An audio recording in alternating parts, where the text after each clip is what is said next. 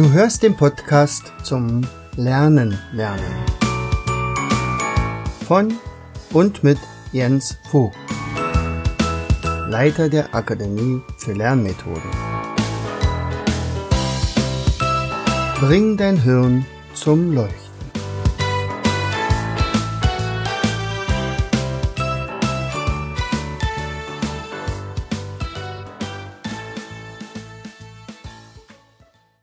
Anja.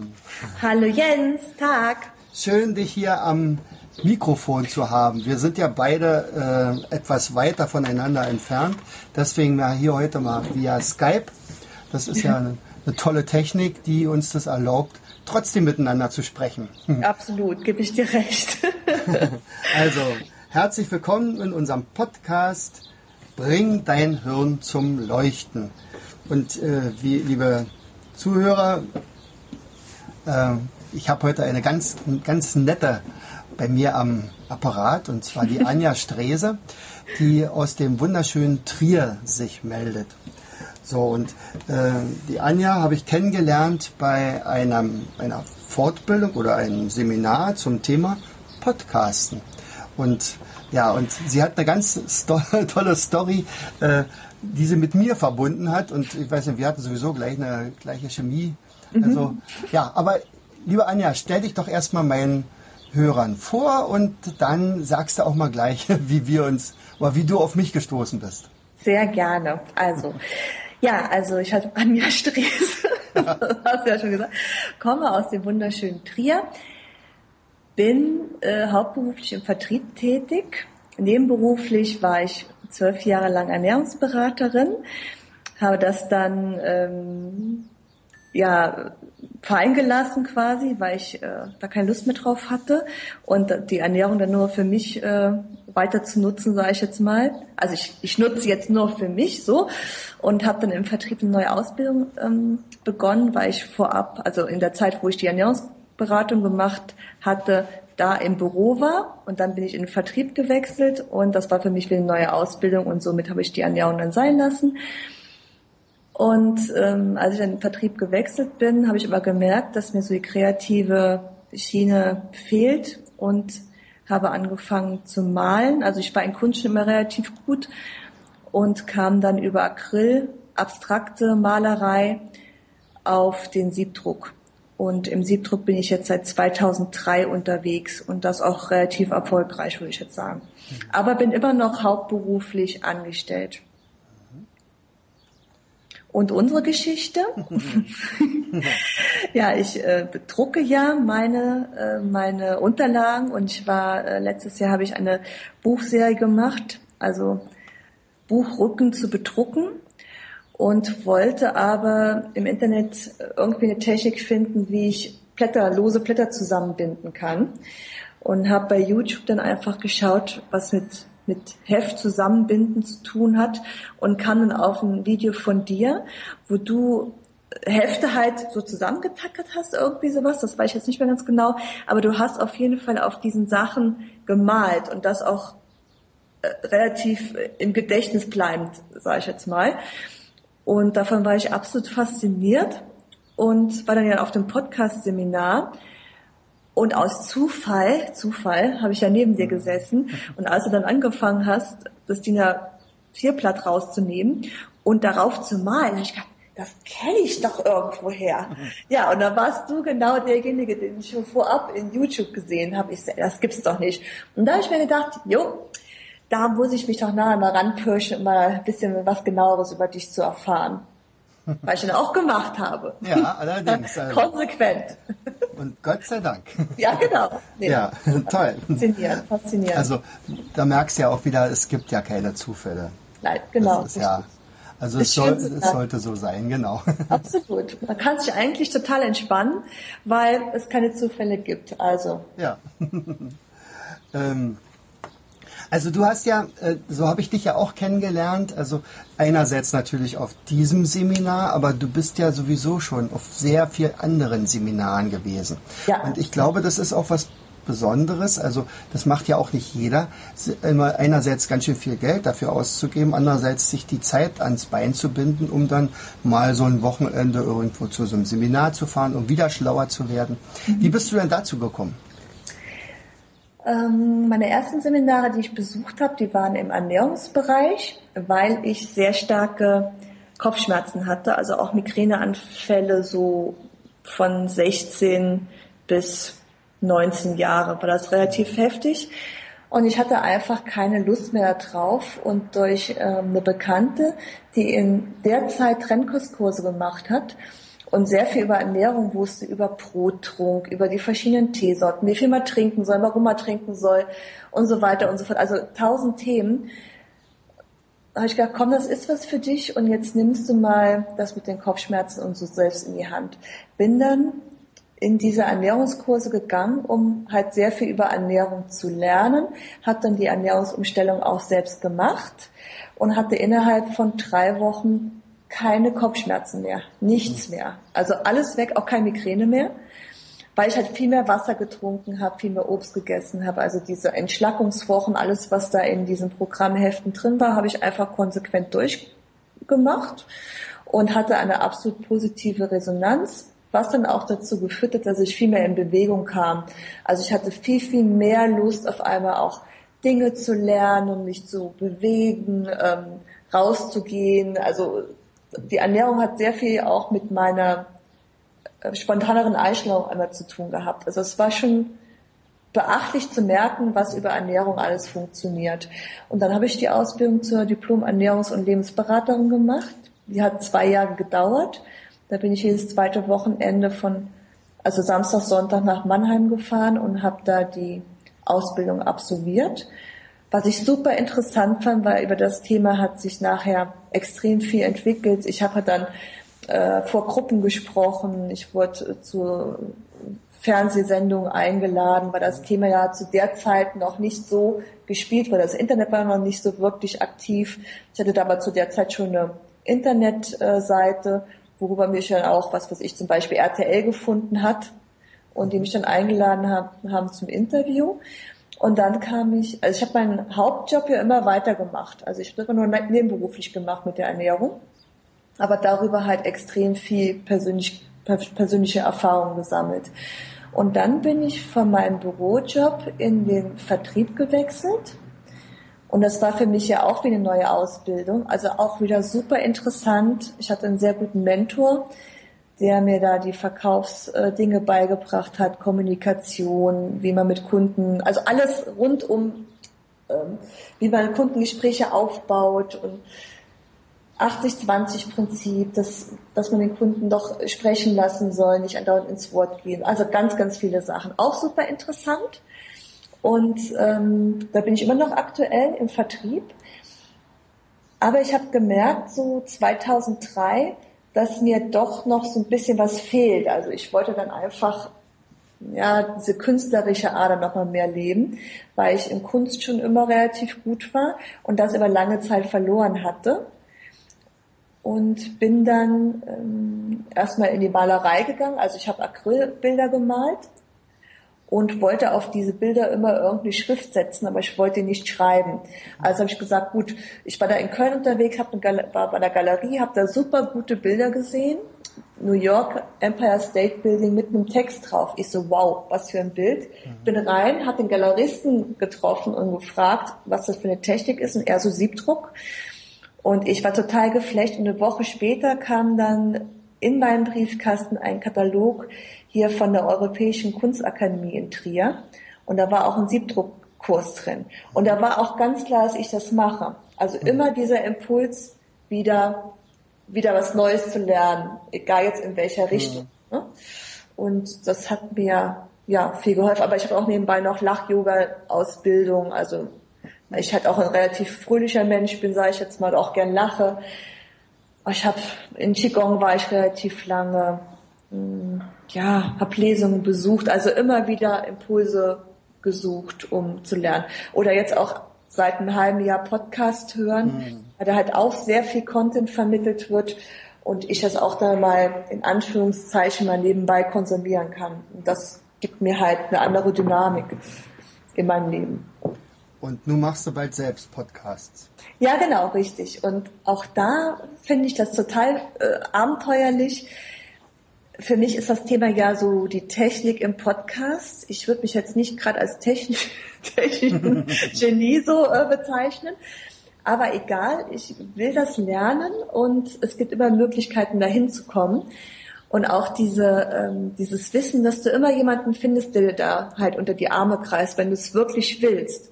Und ich will das und den, dementsprechend lerne ich das jetzt auch langsam mit der Technik. Und ich bin da total stolz auf mich, dass ich mich da so durchspeise und auch nicht aufgebe und es immer wieder versuche und so weiter und so fort. Das also das, das ist ja auch das, was mich total fasziniert hat. Also als ich gehört habe, äh, ja, Anja, die fährt jetzt mal kurz in die Schweiz zu Markus und lässt sich da mal ein bisschen helfen und coachen. Genau. Da fährt man einfach mal kurz in die Schweiz. ja, das war sehr, sehr angenehm und halt auf einmal wird dieses Thema des Lernens ja. auch viel einfacher. Also ich bin schon eher ein Typ, der gerne mit jemandem zusammen was macht. Aha. Also es fällt mir leichter, als mich alleine durch etliche Bücher zu, zu ähm, lesen und das dann Schritt für Schritt dann umzusetzen am Computer. Dann, dann fahre ich lieber irgendwo hin, der dann sagt, pass mal auf, so und so sieht's aus und das und das und das, das fällt mir einfach wesentlich einfacher. Und ich suchte auch schon einen Weg, der mir auch gefällt. Also ich bin jetzt nicht so veranlagt, dass ich mich da äh, quälen will ohne Ende. Also Lernen, es hat äh, in meinen, also für mich sehr viel mit Spaß haben zu tun. Dann geht's einfach am besten. Ich glaube, das ist auch tatsächlich das Wichtigste. Das, das merke ich ja auch selbst, ähm, wenn ich also unterrichte und ähm, meine, meine Schüler haben Spaß dann habe ich auch Spaß dabei und dann, dann funktioniert das auch. Also mhm. ganz das Gegenteil wäre ja, passt auf, ihr müsst das und das und das und das machen und eigentlich ist, interessiert mich das gar nicht, wie ihr das macht. Hauptsache, mhm. ihr habt nachher eine Ergebnisse. Dann, dann ist es so eine Konfrontationsgeschichte. Aber, aber wenn man miteinander da äh, die gleiche Wellenlänge fährt, dann ist das Lernen eigentlich immer leicht. Absolut. Und da ich auch ein gutes Beispiel, weil zum Beispiel mein Englisch empfinde ich nicht als so gut, wo ich jetzt ähm, über verschiedene Internetsysteme einfach versuche, mein Englisch zu verbessern. Mhm. Und wir hatten ja in der Schule Englisch und ich hatte so einen schlechten Englischlehrer. Ne? Und ähm, also er hat sich einfach gar keine Mühe gegeben, mhm. mit uns, also das Thema so zu gestalten, dass du Spaß daran hattest. Und ich bin, gut, zu dem Zeitpunkt wusste ich auch nicht, dass es so wichtig ist für mich, im, spät, also im späteren Leben Englisch zu können. Und ähm, ja, da habe ich auch gedacht, wäre er besser gewesen, hätte ich da auch eine ganz andere äh, ja, eine ganz andere Fantasie und Begeisterung gehabt, die Sprache auch äh, mir beizubringen. Weil ich finde Englisch sehr schön, aber wie es mir in Anfängen beigebracht wurde, hat halt einfach noch so ein bisschen bitteren Nachgeschmack. Mhm. Ja, das prägt sich dann auch, weil das ja dann auch in der Jugendzeit oder in der Kinderzeit teilweise ja schon äh, geprägt ist und dann hat man irgendwie so eine Aversion gegen dieses Fach. Ja, absolut, absolut. Ja. Und also, schade, gell? Es ist ja so schade, weil ja wenn, wenn er ein bisschen anders da rangegangen wäre, hätte ich da auch einen ganz anderen äh, Ausgangspunkt gehabt. Ja. So habe ich immer gedacht, Englisch ist nichts für mich. Mhm. Und äh, als ich dann mal mehr mit amerikanisch, amerikanischen Freunden und so zu tun hatte und mich da durchgerackert habe, ich meine, ich hatte ja voll die Hemmung, da irgendwie dann zu sprechen. Mhm. Und okay, nach ein, zwei Bierchen, wenn man dann so ein bisschen, dann denkt man nicht mehr so viel nach ja. und dann äh, geht das auch ein bisschen entspannter. Und dann habe ich gedacht, ey, das macht so viel Spaß und es wurde mir so verdorben irgendwie. Ja. Meine, Engl meine Eltern haben kein Englisch gesprochen hm. und äh, insofern habe ich damit auch keinen Kontakt. Sehr, sehr schade. Ja, das ist natürlich. Und äh, also mein Vater zum Beispiel ist ja also ein absolutes Vorbild für mich.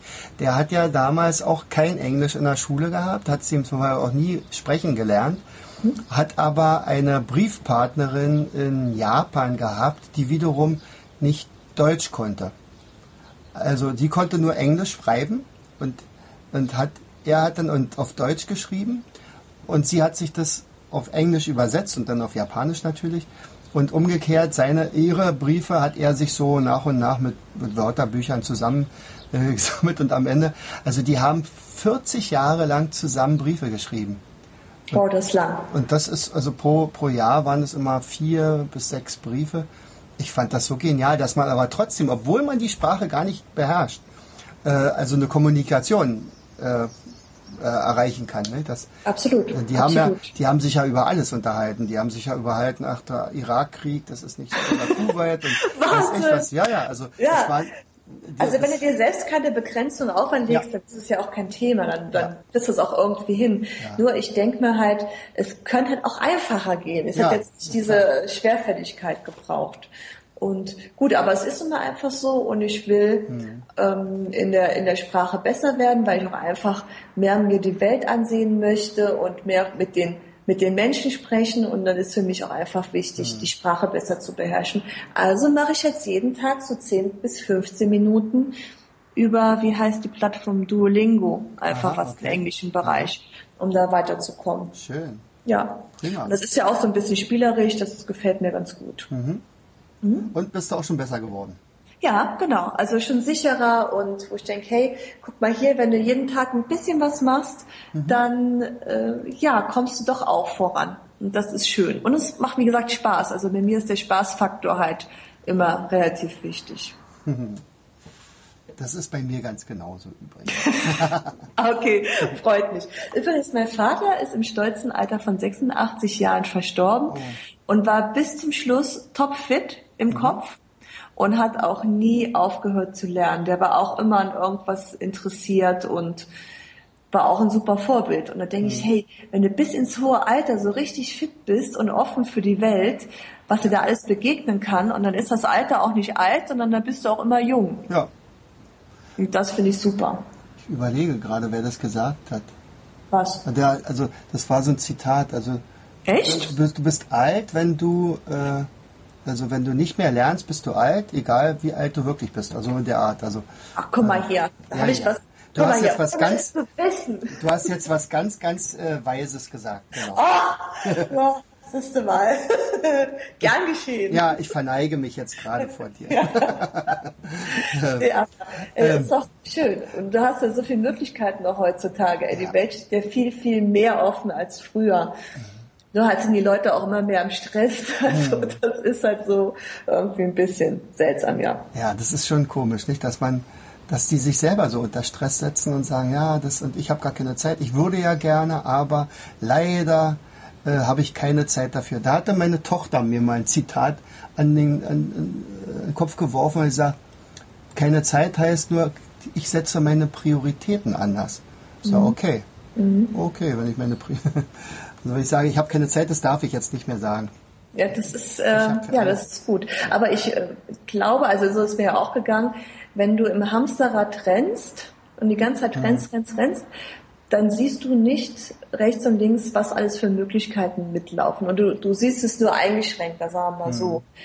Und wenn da auf einmal, wenn das Hamsterrad stoppt und du eine Krankheit bekommst oder ist ja auch, ja, zum Beispiel Burnout ist ja auch gang und gäbe leider, oder Depressionen oder Erschöpfung oder was weiß ich, wie das noch alles heißt. Ja, auf einmal hält das Hamsterrad an und du bist erstmal ganz tief unten. Und dann langsam, wenn man sich dann wieder aufrichtet und sich da etwas die Möglichkeit gibt zu gucken, also auch die Angst abzulegen und zu sagen, hey, jetzt gucke ich erstmal rechts und links, was gibt's denn noch alles? Da ähm, werden sich viele neue Türen öffnen an dem, was man tun kann, weil man hat ja von vielen gar nicht so, sagen wir sagen, nicht, nicht die Ahnung, was es alles gibt, weil man halt die Wahrnehmung dafür vorher nicht hat.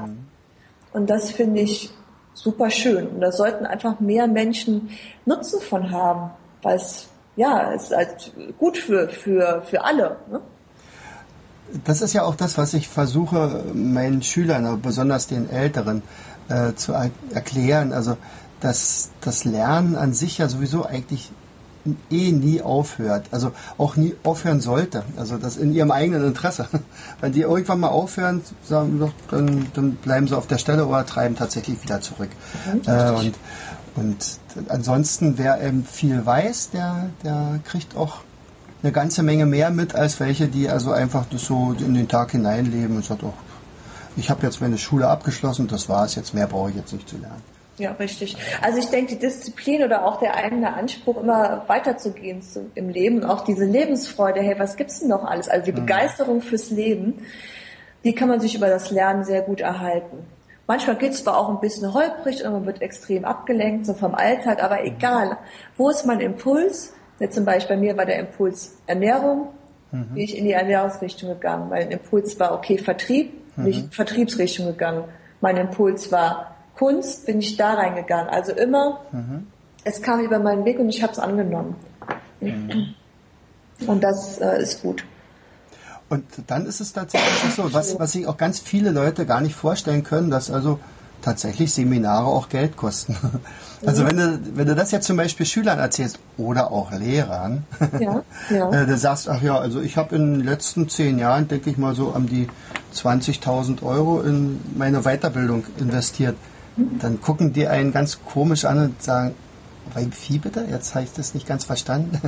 Was war das jetzt für eine Zahl? Sagt ja, aber solche Seminare kosten natürlich auch Geld. Mhm, richtig. Was mich halt wundert, dass jetzt zum Beispiel im Lehrerberuf, so wie ich jetzt anhört, dass die Lehrer nicht wirklich so nach außen gehen, um Neues zu lernen. Ich meine, die lehren, mhm. aber sie lernen selbst nicht unbedingt für sich. Und das, ja, ist ja ist so schade. ja, na wobei äh, es gibt schon ein ganzes System, also der der Fortbildung, also so ist es nicht. Also die Lehrer müssen sich sogar fortbilden. Okay. Äh, also jetzt als Beamte jedenfalls kriegen sie also so Auflage, so und so viele Stunden müssen gebracht werden. Aber genau das ist es auch wieder. Meistens kriege ich auch einen Stempel dafür. okay, ja, na klar, ein Zertifikat, kein Problem. Das ist, also, das ist dann immer so, also das ist was zum Vorzeigen. Mhm. Also nicht so richtig, ist wirklich was für mich. Nicht? Und dann gibt es zum Beispiel, ich weiß nicht, ob das in anderen Bundesländern ist, bei uns gibt es die sogenannte Schilf. Fortbildung, also schulinterne Fortbildung. Das heißt also, die Schule organisiert entweder externe oder äh, eigene Leute, die also dann so eine Fortbildung machen. Und meistens ist es dann aber so, dass sie dann im eigenen Saft schmoren und äh, eher nichts Neues groß dazukommt. Und man kann sich auch nicht groß dann aussuchen, welches Thema, sondern das ist das Thema, was gerade vorgegeben wird. Und, Ach, das ist ja schade. Ja. ja. Und ja. das kostet meistens wirklich nichts. Und, und wenn man jetzt, also wenn ich jetzt zum Beispiel in eine Schule komme und sage, naja, Leute, natürlich muss ich Geld dafür nehmen, ist ja ganz klar, davon lebe ich ja dann auch. Äh, dann sagt, oh wie, da müssen wir auch was bezahlen? Und sagt, oh ja, ich weiß nicht. Warum eigentlich nicht? Aber ja. das sind die echt nicht gewöhnt. Das ist schon ja, okay, aber ich finde, wenn man was bezahlt für eine, eine Leistung, mhm. dann hat es auch einfach einen anderen Wert und dann hört man vielleicht auch anders hin. Also mhm. wenn ich jetzt auf äh, Seminare gehe, gehe, die Geld kosten, dann überlege ich mir natürlich, ist ja meist mit Übernachtung und so weiter. Mhm. Okay, gibt's meine Kasse her? Wie mhm. wichtig ist oder was was verspreche ich mir von dem Seminar, was ich dann nachher doch nochmal für mich irgendwie nutzen könnte, um dadurch weiterzukommen und eventuell auch nochmal Geld zu verdienen. Mhm. Also es ist dann nicht immer der Fall. Zum Beispiel bei Lach-Yoga war es eher, dass ich sagte, hier komm, äh, ich will einfach wissen, wie das funktioniert, auch so vom Organismus, äh, was, äh, was Lachen dann wirklich, wenn du es zwei Tage am Stück machst, was das für eine Resonanz auf den Körper hat also ist natürlich jetzt nichts, wo ich sagen würde, okay, jetzt gehe ich als Lachyogerin großartig raus und, und ja. für das Seminare.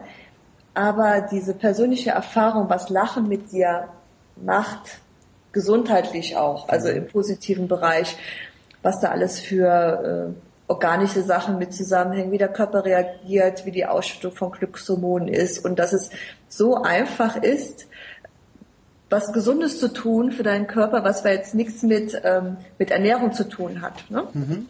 Sondern einfach nur, indem du lachst. Und das kann man jetzt halt nicht so gegenrechnen.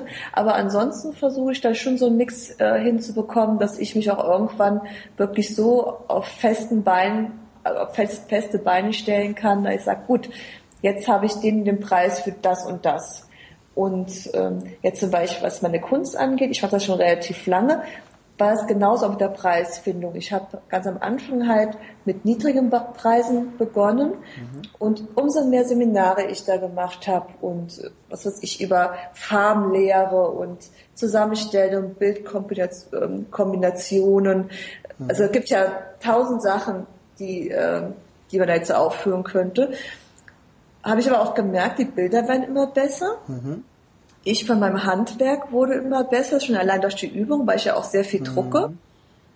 Und auf einmal habe ich auch das Gefühl gehabt, okay, der Preis ist jetzt nicht mehr gerechtfertigt, der ist zu günstig, mhm.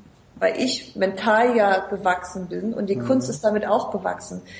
Und nachdem dann auch so Schicksalsschläge kamen, dass meine Eltern auf einmal nicht mehr da, also die sind mhm. nacheinander gestorben. Und das sind alles so Punkte gewesen, wo ich aber im Nachhinein gesehen habe an der Kunst, okay, wieder einen Schritt weiter, wieder einen Schritt weiter. Also, und das ist eine gute Entwicklung einfach. Mhm. Das ist, also ich habe auch mal ein Seminar bei Mike Alal mitgemacht, da ging es auch um ähm, neurolinguistisches Selling, also NLS äh, also auch Verkaufstraining mehr oder weniger, äh, dann über so eine andere Basis gestellt. Und der hatte in interessanter Sache, interessanterweise gesagt, also kein Mensch kann sich vorstellen, mehr als das Dreifache zu verdienen. Ist das, ist das bei dir auch so? Ja, ja. Also diese Grenzen nach oben zu mhm. öffnen, dass alles möglich ist, und zwar von jetzt auf gleich. Mhm.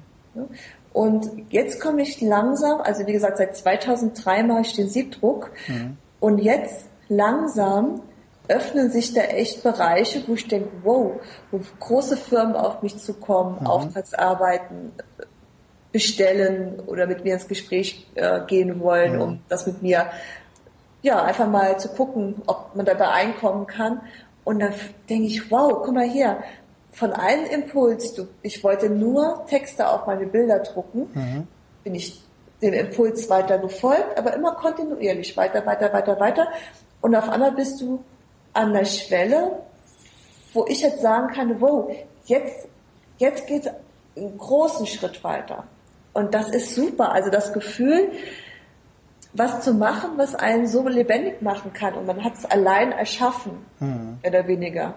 Und jeder von uns hat ja ein Talent. Jeder von uns ist kreativ. Viele, die ins Atelier kommen, um sich Sachen anzugucken, die sagen sehr oft, ich bin nicht kreativ. Da sage ich immer, jeder Mensch ist ja. kreativ. Ob du gut kochen kannst, ob du gut im Handwerk bist, ob du gut in Sprachen bist. Es gibt so viele Themen und man soll das echt nicht unter den Teppich äh, kehren und das unterdrücken, sondern man soll echt Gummi geben. Das mhm. ist ein Talent, das muss einfach raus. Und dann geht's dir auch gut. Also die, die Erfahrung habe ich auch gemacht. Also, dass ganz viele, wenn ich zum Beispiel mit über Mindmaps ein Seminar mache, nicht? Und sagen, ja, die sehen ja schön aus und so schön werden meine nie. Und, und ich, ich kann mir schon vorstellen, dass ich das also äh, strukturiert so hinkriege, also mit den Überschriften auf den Ästen und so weiter. Das kriege ich alles hin. Aber malen, malen wird gar nichts. Also ich bin da sowas von untalentiert. Und und da muss ich immer so, so lachen. er sagt, nee Leute, jeder von euch ist absolut kreativ. Und, mhm. und, und dann, äh, wenn ihr zum Beispiel telefoniert und ihr habt einen Stift in der Hand und, äh, und, und denkt da nicht mehr dran und, und am Ende, als ihr dann das Telefonat beendet habt, äh, dann guckt er plötzlich auf das Papier, was ihr da gerade vor euch hattet und da sind kleine Männchen und mhm. ein Haus gemalt und mhm. lauter Muster und so. Genau. Ne? Das, sagt, das, das hat dein Unterbewusstsein gemacht und das Unterbewusstsein will immer malen. Und als ich das dann zum Beispiel auch meinen Schülern so gesagt habe, sagte Leute, ihr könnt bei mir im Unterricht malen. Hauptsache, ihr hört mir zu. oder, oder euch zu, wenn ihr einen Vortrag haltet oder jemand hat eine tolle Antwort und so. Dann mhm. könnt ihr trotzdem malen und und äh, meine siebte Klasse, die mich also tatsächlich sehr geliebt hat, äh, die, die hat das also auch wirklich ausgekostet und hat immer wieder gemalt. Und die haben dann zum Schluss, also das, was du im Video gesehen hast, das war Memo-Flips. Mhm. Ja, ah, okay. Ja, okay. Und, und, diese Memo-Flips, die haben, also die auch, also das war immer, jede Klasse hat immer einmal so ein Memo-Flip erarbeitet. Das kann man auch wirklich bei, bei YouTube mal nachgucken. Äh, mhm. Das sind wirklich Kunstwerke geworden. Und egal ob Junge oder Mädchen, äh, die sind toll geworden. Mhm. Und manche, ja, haben, ja, manche haben sich auch so ein bisschen helfen lassen, und, aber das ist ja auch okay. Ja, absolut, wollte ich gerade sagen. Also ich bin immer dankbar, wenn ich in einem Thema schwach bin und da kommt jemand und der ist stark da drin, der es dann einfach so aufnimmt und erledigt. Und hey, warum nicht? Also ist doch super Teamwork. Also ich finde Teamwork generell auch relativ wichtig. Ja, ja dass man nicht Einzelkämpfer ist, sondern einfach guckt, hey, wie geht's dir ein bisschen einfacher? Mhm. Und äh, mit dem Malen, also ich wäre froh gewesen, wenn wir das früher in der Schule die Auswahl gehabt hätten, damit zu zeichnen. Okay. Weil ich persönlich war immer, äh, also Kunst, Musik, Sport, das waren immer meine absoluten Lieblingsfächer. Mhm. Und hätte ich dann malen können, dann hätte ich halt ein Fach, was ich jetzt nicht mochte, mhm. mit was verbinden können, was ich total mag. Ich weiß auch früher, da gab es noch diese Hausaufgabenhefte. Mhm die waren immer vollgemalt bis zum Anschlag. ja, es waren echt, es war richtig cool. Leider habe ich nichts mehr davon aus, aufgehoben. Aber ich kann mich erinnern, dass ich damals, äh, wenn, wenn ich ein neues ähm, Hausaufgabenheft bekommen habe oder brauchte, Aha. dann habe ich direkt so, oh cool, das kannst du jetzt gestalten. Ja. Und das ist äh, gute Idee. Mit dem Gestalterischen, also ich, äh, Hauptjob ist ja bei mir, wie gesagt, Vertrieb, wo mhm. es auch sehr zahlenorientiert ist. Mhm.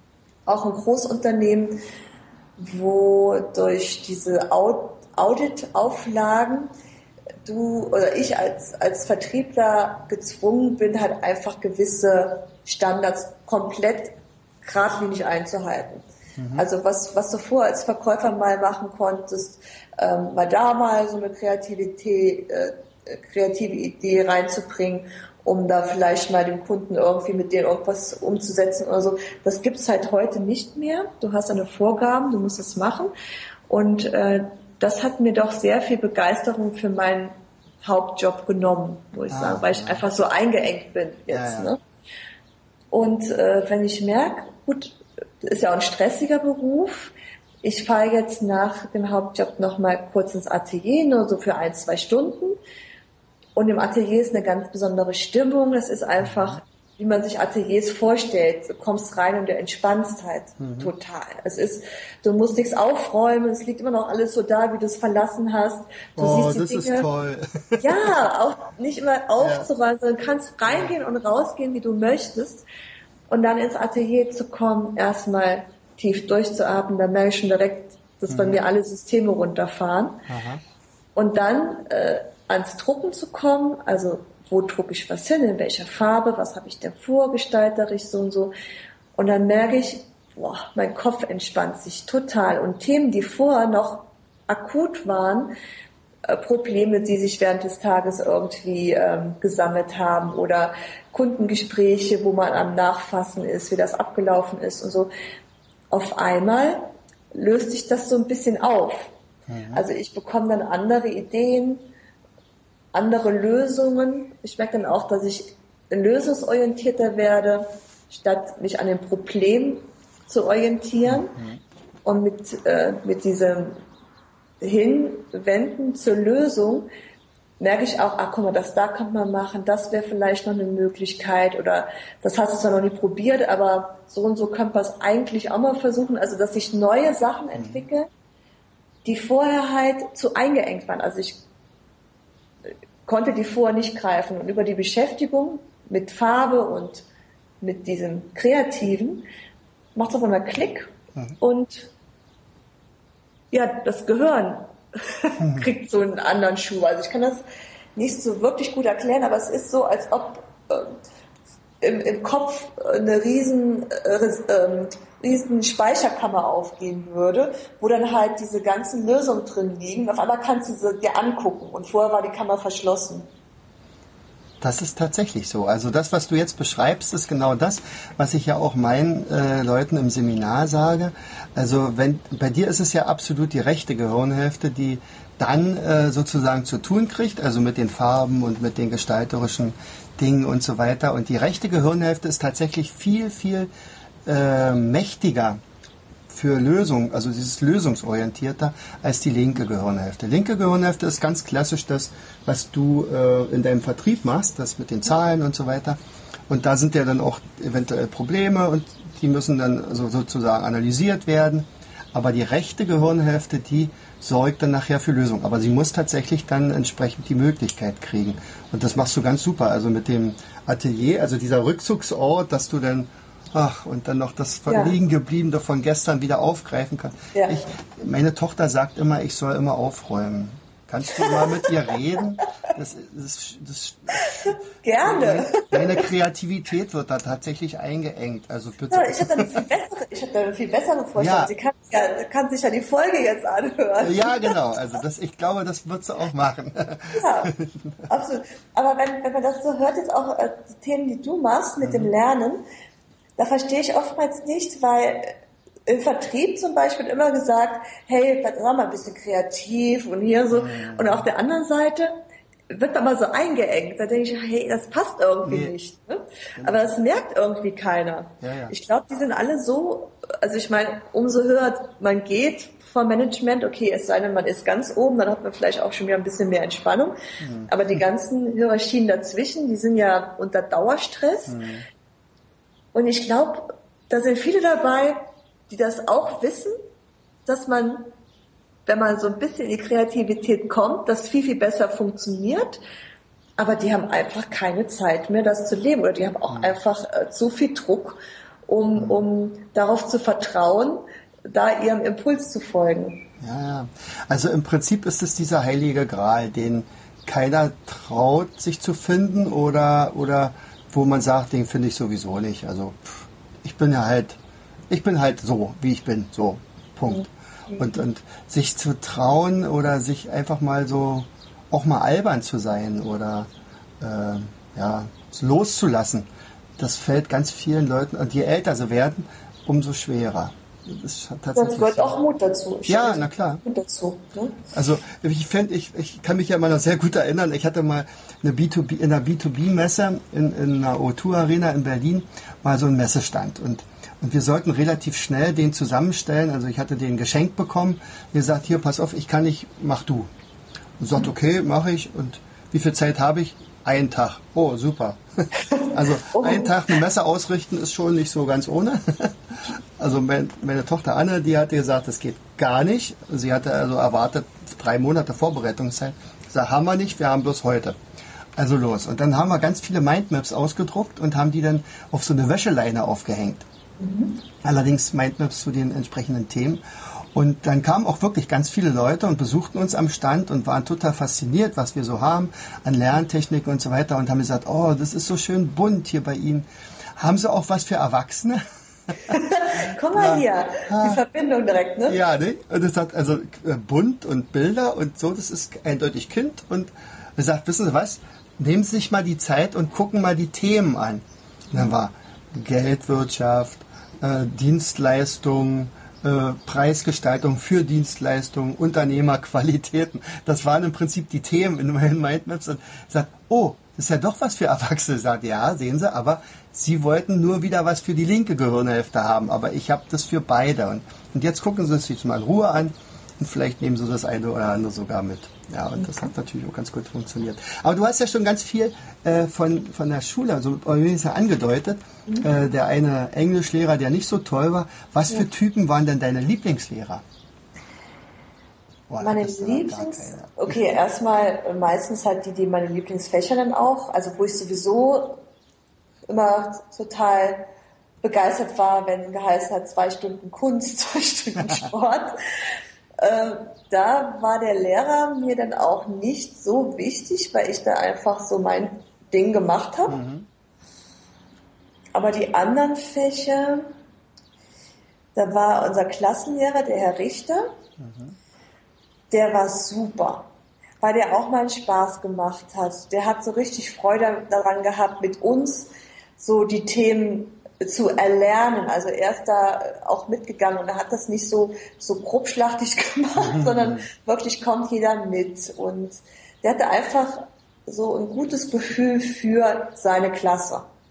Und auch immer ein offenes Ohr, also Verständnis. Er konnte sich gut in die Schülereien versetzen. Und ich weiß auch, ich habe mal ähm, einen Aufsatz geschrieben also so jetzt Diktate war ich nicht so gut, aber Aufsatz, Fantasie, mhm, das hat dann ja. wiederum gut gepasst.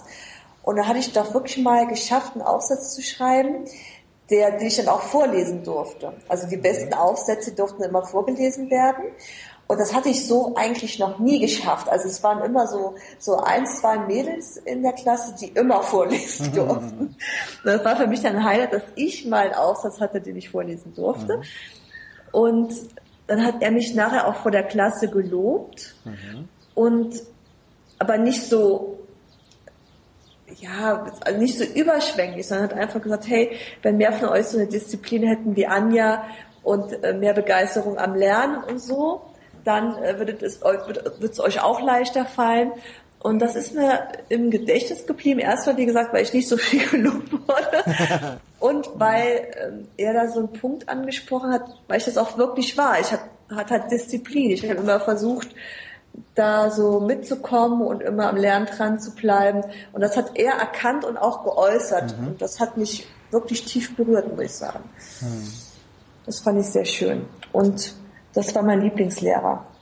Mhm. Du hast ja äh, schon ein paar von den äh, Fächern äh, genannt, also Kunst, mhm. Musik, mhm. Sport. Mhm. Das sind übrigens auch ganz klassische rechte Gehirnhälfte-Fächer. Also du, du, musst Vielleicht soll ich mal mehr auf die andere Seite gehen. Nee, nee, nee, nee, nee, ist schon alles okay so. Weil die rechte Gehirnhälfte, die, ähm, so wie ich jetzt letztes Mal gehört habe, die vereint uns Menschen alle miteinander. Auch spannend, oder? Ja. Ja, also mit, das Warum? ist sozusagen die, die allgemeine Intelligenz aller Menschen. Also irgendwie muss da was sein, was aber noch keiner nachweisen konnte. Aber es gibt ein paar Wissenschaftler, die also das auch teilweise schon live erlebt haben. Äh, zum Beispiel eine Professorin, die mal einen Schlaganfall hatte und dann gemerkt hat, als sich die linke Gehirnhälfte verabschiedet hatte, dass sie plötzlich mit der rechten Gehirnhälfte ganz andere Kapazitäten hatte. Ja, und das hat sich dann allerdings dann wieder reguliert, also nach sieben Kapazitäten, Jahren. Kapazitäten auf ihr Wissen jetzt oder nee, Kapazitäten nee, auf, ihr, auf, ihre Empfindung Menschen gegenüber. Ja, genau. Wahrnehmung. Wahrnehmung vor allen Dingen. Ja, ja. Also sie hatte das Gefühl gehabt, sie gehört zu einer riesengroßen Menschengruppe zusammen und wir sind alle eins, so ungefähr.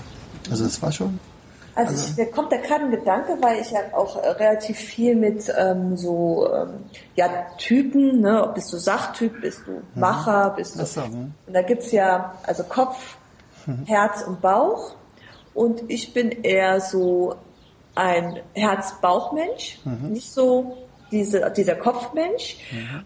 Und ich glaube, das hat auch damit zu tun, weil ich relativ viel in diesem künstlerischen Bereich unterwegs bin weil, äh, also ist nicht immer von Vorteil, sage ich jetzt mal, weil manchmal gehört das Denken, ist das Denken über eine, also die richtige Wahrnehmung, da gehört das Denken ja auch dazu. Also am besten ist ja, wenn man alle drei Bereiche für sich ähm, zur Verfügung hat. Und dieses Denken ist bei mir halt, da geht die Emotion drüber oder der Impuls. Und dann mache ich einfach mit meiner Emotion, das ist ja nicht immer, immer das Beste. Mhm. Und praktischer wäre es ja dann auch, den Kopf damit ins Boot zu nehmen, um, um gewisse Situationen auch nicht mehr herbeizuführen oder ja, äh, dass man in seinem Leben vielleicht auch ein Stück weiterkommt und nicht immer die gleiche Situation auch ähm, präsentiert kriegt. Ne? Mhm. Also wenn das gelöst hat, hast, ein gewisses Muster, dann bekommt es ja normalerweise auch nicht mehr. Und dann denke ich mir, okay, wie kann ich denn jetzt in dem Fall die linke Gehirnhälfte mhm. mehr motivieren, das Gedankliche dazu zu tun. Das kann man jetzt nur gerade so als Idee, mhm. dass man das ja eventuell auch verbinden könnte. Also generell arbeiten wir ja sowieso immer mit beiden Gehirnhälften natürlich, aber, aber das, was die Schule zum Beispiel macht, ist natürlich fast zu 90 Prozent nur die linke Gehirnhälfte befeuern, oder vielleicht sogar 95 Prozent. Und die rechte halt einfach wegzulassen oder, oder zu vernachlässigen auf jeden Fall. Also ja, die Fächer, die, die, du genannt hast, die sind auf jeden Fall in der rechten. Ja, aber mir kommt so vor, wenn ich das mitbekomme, äh, jetzt von den Kindern, die ich kenne, mhm. dass die Schule aber jetzt immer noch mehr, also mir kommt das so vor, als ob Sport und, und Kunst, Musik in den Schulen an Wert verloren hat und nicht gewonnen hat. Oder ist das eine falsche Wahrnehmung von mir? Nein, das ist leider eine echte Wahrnehmung. Also äh, die, das sind die Fächer, über die auch gerne mal ein bisschen gelächelt wird. Nicht? Also naja, Sport, ja, aber Sport kann, kann ja jeder. Verstehen. Ja, aber hallo. Hm. Ich meine, also wir haben ja in den Ateliers, also ja mehrere Künstler in den Ateliers. Hm. Da ist auch äh, ein Verein, der sich nur um, also Krass heißt der, Krass e.V., mhm der kümmert sich um die künstlerische Ausbildung von Kindern, egal aus welcher Schicht du kommst. Mhm. Also da können obere Schicht, mittlere Schicht, unterste Schicht, egal, es wird alles mhm. dann gemischt und ähm, für die untere Schicht, wenn da kein Geld da ist ähm, und die haben aber Talent, werden die Kinder auch gefördert. Mhm. Also darum geht's eigentlich, ja. ne? dass man denen die Möglichkeit gibt. Und da kommen öfters mal Schulklassen ins Atelier, immer donnerstags und freitags für zwei oder drei Stunden, um mhm. da zu basteln und zu malen. Und es ist wirklich erstaunlich, was da abgeht. Also was die Kinder drauf haben und was für eine Erfüllung die darüber finden. Und was ich dann von meinen Kolleginnen höre, also von den Künstlerinnen, mhm. dass in der Schule es überhaupt gar nicht stattfindet. Ja. Dass sie dann nicht unterstützt werden, nicht gefördert werden. Das Fach als als ja nicht wichtig ähm, mhm. gesehen wird. Ich denke, ihr wisst gar nicht, was los ist, weil hey, wo soll denn die Gesellschaft hin, wenn wir nur Kinder haben, die Mathe, Physik, Chemie, Deutsch, Englisch so getrillt mhm. werden, mhm. alles andere bleibt auf der Strecke. Die sind doch dann nicht mehr, die sind doch nicht mehr, die können, also lösungsorientiert sind die auf jeden Fall nicht so, als wenn sie die anderen Fächer auch hätten. Mhm. Auch dieser Freigeist, weißt du, zu sagen, hey, ich mal das Bild jetzt mal so, auch mal außerhalb der Linie, die Linie ist vorgegeben, da gehe ich jetzt mal drüber, einfach so Grenzen zu ja, überschreiten. Ja. Und zu sagen, hey, ja, ich habe keine Angst, ich muss jetzt hier kein Bild haben, was was jedem gefällt, sondern das Bild ist jetzt nur für mich und ich gebe jetzt Gummi und raus ja. damit. Und das geht extrem verloren. Schon kleine Kinder sind so in ihren Zwängen drin mhm. und das finde ich absolut nicht gut. Und deswegen so krass e.V., was die an, am Job, für einen super Job machen und äh, was da für Kunstwerke rauskommen, absolut faszinierend. Das war ja, glaube ich, auch Picasso, der gesagt hat, als er angefangen hat, richtig gut zu malen, konnte er bis, also hatte er einfach so lange geschaut, wieder so zu können, so zu malen zu können wie Kinder. Genau, frei. Kennt, nicht? Also genau, frei. vollkommen ohne Tabus und äh, irgendwelche Dogmen und also er genau. malt halt einfach und genau. dann ist das so. Hm? Also wenn ich ähm, im Atelier mal Kurse habe, äh, mache ich da nicht so häufig, weil es einfach auch sehr zeit aufwendig ist und eine Wahnsinnsenergie da auch ähm, dann einfach gebraucht wird von meiner Seite her, weil der Siebdruck ja auch ein Handwerk ist. Aber wenn ich dann sehe, die Leute kommen und die haben so den Anspruch, mit was rauszugehen, mhm. was sie nachher zeigen können, was mhm. besonders ist, wo ich denke, ey, wie schade, ne? Ja. Wie schade, sich das jetzt mit so einem Druck zu belegen. Mhm. Statt zu sagen, hey, ich habe jetzt hier einfach Spaß, ich ja. gebe jetzt Gummi, ich kann jetzt hier mit den Farben rummengen und kann auf den Boden tropfen, alles ganz egal. Und egal, was dabei rauskommt, mir geht's jetzt um den Spaß. Ja. Das können, kann, kann fast keiner. Ja, ja. Oh Mann, das gibt's doch nicht. Dieses Ergebnisorientierte, ne? Absolut, aber hey, ja, das Ergebnis, dir einen Stress gemacht zu haben, ja, ja, ja. das Bild, ne? Und andererseits, äh, kein gutes Bild und dafür war vier, fünf Stunden voll Spaß. Mhm. Also welches Ergebnis ist denn dann besser? Ja, ja. Also ich hatte letztens mal so ein kleines Seminar, so einen kleinen Workshop zum Trommeln mitgemacht. Super. Das war, da musst, gehst ja auch nicht nach Hause mit einer Tonaufnahme oder so, sondern du bist einfach da drin. Der hat auch eine tolle Methode übrigens gehabt. Also hat immer diesen Rhythmus. Da waren etliche Leute von uns, die wirklich kein Rhythmusgefühl hatten. Aber der hat das hingekriegt nach zwei Stunden, dass jeder, also dass wir praktisch gemeinsam getrommelt haben und keiner hat dazwischen geballert, sondern mhm. wirklich genau im Rhythmus. Das hat er zum Beispiel mit Silben gemacht. Super. Ukraine, Ukraine war zum Beispiel ein Viertakt. Oder ja, aber guck mal, wenn du richtig angeführt, also, also geleitet wirst und wenn das Team mhm. einfach auch sagt, yo, ist auch okay, wenn dich daneben äh, wenn du bei dem Nebenhaus, ja. ist doch alles sowas von easy going. Ja, na klar. Da kann sich der, der Taktgefühl hat, noch mehr freuen, aber der muss ja nicht über den anderen herfallen oder den böse Blicke würdigen, weil er nicht den Takt. Also genau. ich meine, da soll man sich einfach freuen, dass man mit dem Takt gesegnet wurde. Ja, ganz genau. Ja. Ich, habe den anderen immer so in die Seite reingehauen. Nein, nein, habe ich natürlich nicht. das hat zu dir gepasst. Nee, aber nee, wir hatten aber wirklich echt Spaß gehabt und wir haben wirklich zwei Stunden lang an nichts anderes gedacht, nur an diesen Rhythmus und gemeinsam irgendwie Musik zu machen. Das war so irre. Also wir haben wirklich alles rund um uns herum vergessen. Und das war, das, das war ja eigentlich der Grund aus dieser ganzen Geschichte. Also ich finde es auch immer so interessant. Ich habe mit meinem Freund jetzt zum Beispiel im Musik, Musik, Musikstore in Köln, Heuwegelchen. Das ist ja ein riesengroßer Laden, wo ganz, ganz, ganz, ganz viele Musikinstrumente drin. Also alles, was du, wenn du Musiker bist, ist das, glaube ich, wie für Kinder, wenn du in den Süßigkeitenladen kommst. Und allein dieses Aufleben, wir kommen da rein. Ich bin jetzt kein Musiker. Ich bin jetzt halt nur mitgegangen, um, ja, um zu begleiten, sag ich jetzt mal. Und du kommst in, in, in den Musikstore und merkst direkt, überall sind verschiedene Klänge. Die Leute stehen da und probieren die Instrumente, die Faszination, mhm. Weißt du, dieses Leuchten in den Augen, Ja, ja. auch die Energie, die einfach dann in die, so, so ein Raum ist. Das ist schon, du kommst da rein, merkst, wow, das hier ist richtig cool. Und du kannst das merken. Und das, äh, ja, sowas soll es mehr geben. Nicht? Hat man manchmal auch, wenn man eine Kneipe kommt. Ja, genau. Aber halt dieses, hey, ähm, ja, das, das tut mir gut und das will ich und in die Richtung gehe ich. Und du stell dir mal vor, äh, so, so eine äh, Stimmung gibt's in der Schule. Das das wäre eine große Der Himmel Party. auf Erde. ja. Vor allen Dingen, wenn du sowas mitbekommst als Kind, dann, dann, dann, dann, dann, nimmst du es ja ins ganze Leben mit. Du hattest mir mal erzählt von, äh, von Mädel, die so Thema hatte mit Vokabeltests und so weiter, ne? Die da relativ schlechte Noten hatte und du es geschafft hast, dass sie äh, sehr gut abgeschnitten hat. Stell mal vor, du hast ein Thema, wo du denkst, oh, du bist einfach mangelhaft oder ausreichend. Und es ist schwer und du denkst, ey, da drin bist du nicht gut. Das kannst du haken. Du wirst niemals gut sein. Und da kommt jemand um die Ecke und sagt, pass mal auf, mit dir lerne ich jetzt mal eine, eine Woche. Gibt dir Sachen an die Hand, die du dann machst und auf einmal schreibst du einen Vokabeltest mit sehr gut. Äh, Was, was ist denn das für dann, also, wie fühlt man sich das? Nee, das- ist ja, als ob dann so ein, so, so ein Vorhang aufgezogen wird. Es ist so, hey, wow, ich bin ja gar nicht schlecht in dem Thema. Ich kann's ja. Es wurde mir nur noch falsch beigebracht.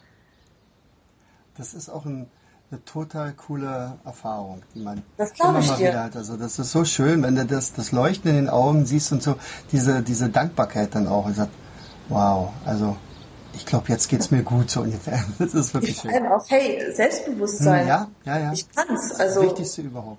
Genau, absolut. Und das wird, also wenn man das in den, in den Schulen anfängt, damit zu arbeiten und das den Kindern mitzugeben oder Jugendlichen, das ist super. Und vor allen Dingen, also ich kenne viele Eltern, ähm, den habe ich auch erzählt jetzt zum Beispiel, da ich dich kennengelernt habe im Podcast und was du so machst und so weiter. Und die waren auch alle interessiert. Also alle Eltern sind daran interessiert, dass ihre Kinder leicht lernen. Da frage ich mich, oder habe ich auch gefragt, jetzt meine beste Freundin, warum bist du denn daran so interessiert? Und sie so, ja, weil es mir selbst teilweise sehr schwer gefallen ist und ich gerne hätte, dass mein Kind halt mit einer gewissen Leichtigkeit, aber der Anforderung ents entsprechend, die ja heute einfach da ist, durch Leben, durchs Leben gehen kann. Dass, äh, wenn jetzt zum Beispiel die Kleine mal irgendwann im Alter ist, wo sie studiert, dass sie nicht pauken muss bis zum Anschlag, sondern noch was vom Leben hat, rausgehen kann, trotz großen Lernpensums. Das ist ja auch eine Zeit, eine Zeitgewinnung, wenn du weißt, wie du effektiv lernst. Absolut, ja, ja, klar. Und vor allen Dingen, und vor allen Dingen können sie ja dann auch tatsächlich darüber hinaus sogar noch das lernen, was sie sowieso lernen wollten. Äh, bei der Gelegenheit, wir müssen ja auch langsam zum Schluss kommen, aber ich bin, das macht so einen Spaß mit dir, mich zu unterhalten. äh, welche Themen hättest du dir denn in der Schule gewünscht, die damals gar nicht behandelt worden sind? Also ähm, Kunst und Musik und, und Sport gab's ja, die hast du ja auch gemacht, hast du ja auch geliebt. Aber hättest du dir Themen oder Fächer gewünscht, der sagt, das wäre auch wichtig gewesen? Ja, wobei mir das erst nachher aufgefallen ist, dass, ähm, dass ich mir das gewünscht hätte. Zum einen, wie man, also was über ähm, die Wirtschaft, ne, also auch über Geldthemen einfach, über Versicherungen, ähm, ja, dieses, äh, wenn ich dann in der Ausbildung bin, was gibt es alles für Anlagemöglichkeiten? Also einfach mehr Bildung, was das Finanzielle angeht. Dann auch so, ähm, da gab es ja noch, also als ich in der Schule war, noch nicht so viel mit Austauschschülern und so weiter. Halt auch mehr in dem Bereich, andere Nationalitäten kennenlernen, da die Grenzen öffnen, so für einen innerlich.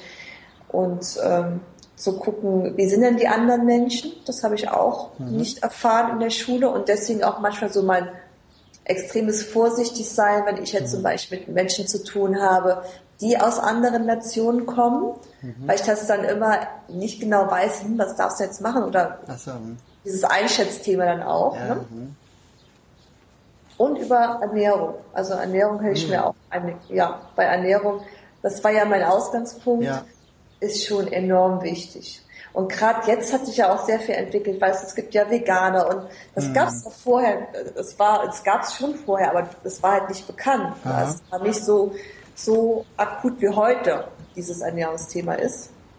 Mhm. Da einfach mehr Wissen äh, transportiert zu bekommen, so was ist für was gut mhm. oder auch so Heilmittel. Man muss nicht immer irgendwelche Tabletten nehmen. Ja. Es gibt das und das.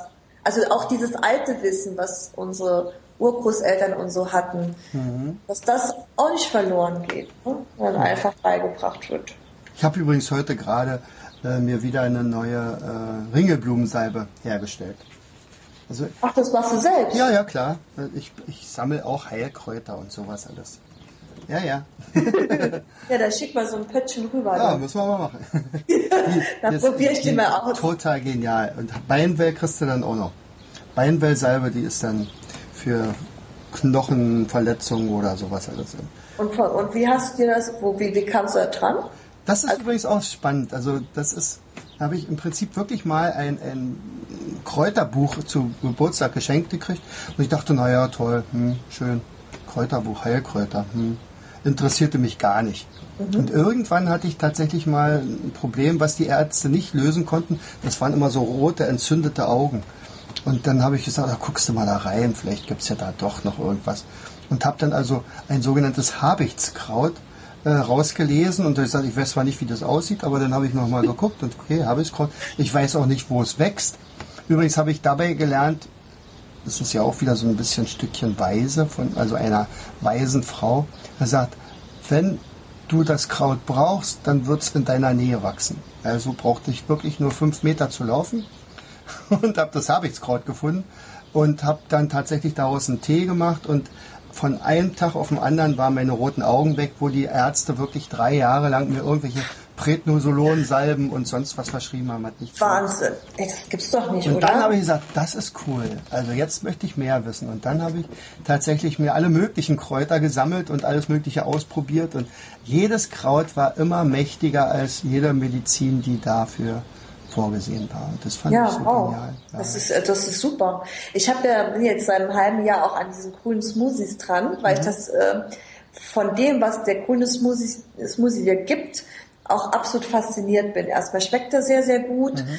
Dadurch halt 50-50 ähm, Salatobst und also mhm. Salatobst mhm. und hat auch nicht sehr viel Kalorien, weil ja sehr viel Salat und so drin ist. Also überhaupt, also das fand ich eine totale Bereicherung, auch wie der Körper darauf reagiert die Verdauung, die Straffung vom Körper, mhm. da wird ja alles mit angesprochen, auch die Konzentration, mhm. absolut.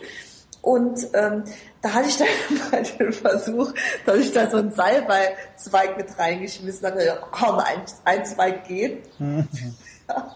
Und da habe ich dann, habe ich das dann getrunken. Und ich dachte, oh, oh, das war schon sehr, sehr, sehr bitter. Also, da habe ich gedacht, okay, das kannst du mal genauso wegkippen. Das war einfach zu heftig. Ja, ja. Aber theoretisch, wenn du wirklich äh, immer mehr in diesem äh, grünen Smoothie-Bereich machst, dann kannst du ja auch die, die Heilkräuter immer mal so stückchenweise mit einfließen ja. lassen.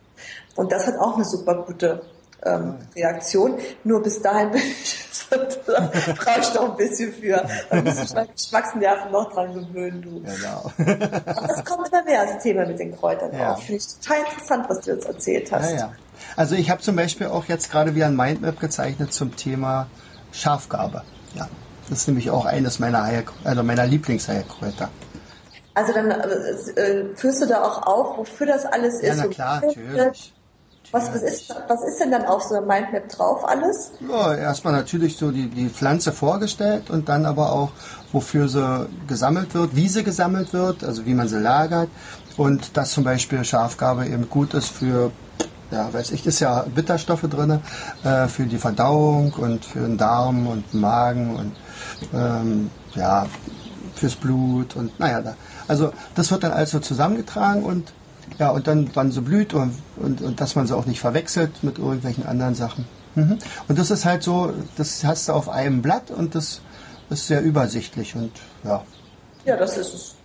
Also ich meine, ich habe das auch bei dir gesehen, du hast ja auch die Themen von dem Podcast mhm. Immer zusammengefasst. Mhm. Und ich dachte, guck mal hier, das ist ja echt gut gemacht, das hier. Mhm. Auch zum einen war ich fasziniert, okay, es ist bunt, finde ich, fand ich aber sehr schön ansprechend. Dann diese Verbindung, mal hast du ja einen Pfeil gezeichnet, dann mal irgendwie Pünktchen. Also auch die, wo ich dachte, guck dir das mal an. Das ist ja echt hm. tückisch. Aber es ist Gedächtnis geblieben, also Respekt. Und eigentlich ist es ja nur ne, ein großer Schummelzettel, wenn man so will. Nicht? Also, und apropos Schummelzettel, kommen wir mal oh, zu meinem letzten Thema. äh, man nicht stehst du dann zu jetzt, dem? Gedacht, wolltest jetzt das gesagt, wir hätten keine Zeit mehr. Da, da hören keine Lehrer zu jetzt. Ach, okay. So, also, also, wer weiß, ob uns überhaupt einer zuhört. Also, wir oh, reden oh, einfach. Oh. Also, was meinst du, wie stehst du zum Thema Schummelzettel? Hast du früher welche gemacht? Ich habe welche gemacht. Ich fand es extrem anstrengend und ich habe sie auch nur in Fächern gemacht, die mir nicht gelegen, gelegen haben, weil ich über das Thema hatte, oh, muss irgendwie gucken, dass du da noch einigermaßen eine gute Note hinbekommst. Und ich habe mehr Zeit für die Fusch, also für die, für die Zettel da verwendet, wie als dass ich, äh, vielleicht hätte ich besser gelernt, aber da war so eine gewisse Grundpanik und gesagt, besser was schreiben, um was zu haben, wo du notfalls nochmal drauf zurückgreifen kannst. Aber in den Fächern, die mir richtig gut gelegen hat, also auch Erdkunde und Biologie, fand ich zum Beispiel super interessant, habe ich nie irgendwelche Zettel gebraucht. Mhm. Das einfach, ging das gut von der Hand und da war auch so eine Sicherheit, dass ich wusste, ich brauche da keinen kein Zettel für. Und wo hast du sie versteckt? ähm, in Schulen, also in, in, den, in den, ach, wie hießen das nochmal, wie Stifte drin sind, äh, in diesen Mappen. Scout war das so, diese, mhm. wie, wie, heißen die nochmal? Das ist so, so eine, äh, weiß ich jetzt auch nicht, Faulenzer äh, Taschen oder irgendwie so, sowas? Nee, das, äh, wo du deine ganzen Stifte und so drin hattest. Ich weiß das gar nicht mehr. Federtasche. Schreib ja, sowas in der Richtung, genau, richtig. Mhm. Wo Lineal und, und ähm, Circle und sowas alles drin war. Da hat immer geguckt, an irgendeine Seite zu kleben oder halt, ähm, weil ich das noch unter, ich habe das dann rausgeholt und unter den Oberschenkel gelegt und dann mal zu gucken. Das ist ja fies gegenüber den männlichen Lehrern, die können ja da nicht mal nachgucken. Da habe ich gar nicht gedacht. so habe ich gar nicht gedacht. Oder halt auch auf den Unterarm geschrieben oder sowas, wobei ich das schlecht fand, weil das war ja dann, da konnte es ja nicht mal schnell verschwinden lassen. Mhm. Also schon allein, was, was ich für eine Energie gebraucht habe, um mir einen Plan auszudenken, wo ich was hin, hin äh, verschwinden kann oder befestigen kann. Manche Themen war ja auch so umfangreich, die konnte ich auf so einem kleinen Zettel gar nicht äh, in einem zusammenfassen. Da brauchte ich dann auch noch einen zweiten oder dritten. Und dann alles auch so klein zu schreiben, dass auch viel drauf ging. Also es war schon mit, mit viel Arbeit verbunden. Also ich finde, es sollte auch so einfach geben. Sag, wie erstelle ich mir einen Schummelzettel? Das ist doch schön, oder? Absolut. Also wenn du da äh, was an die Hand geben kannst, weil ich ja jetzt hoffentlich prüfungsmäßig äh, mir das so aussuchen kann, dass ich jetzt nur noch Themen lerne, die mir auch wirklich äh, gut von der Hand gehen oder die mich auch interessieren hoffe ich jetzt nicht, dass ich da jetzt noch einen Schummelzettel bräuchte. Jetzt wird ich überlegen, ob das das Richtige ist, weil ich lerne. Ja, alles klar. Anja, es hat ja. riesen Spaß gemacht, sich mit dir zu unterhalten. Ähm, vielleicht nochmal zum Abschluss.